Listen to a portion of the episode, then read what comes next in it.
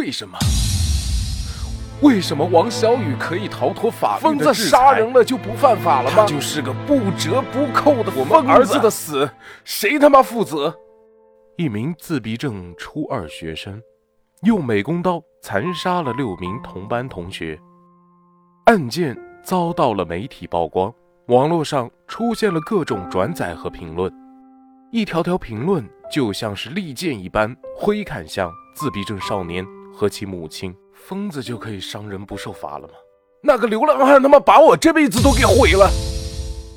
案件的舆论热度不断上升，自闭症少年的母亲受尽煎熬。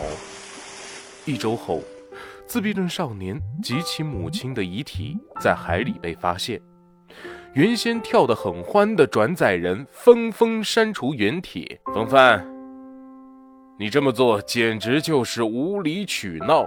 你的老婆和孩子不会回来的，你太自私了！自闭症少年残杀同学的真相被一个匿名发帖者挖出，背后的键盘侠又一次一边倒的把矛头挥向了受害者的父母。刘队长，我这么做是有一些自私，可是。法律就没有问题了吗？你也是个疯子。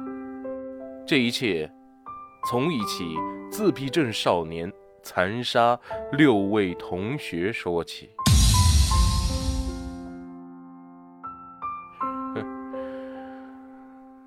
当今社会，众生皆有病。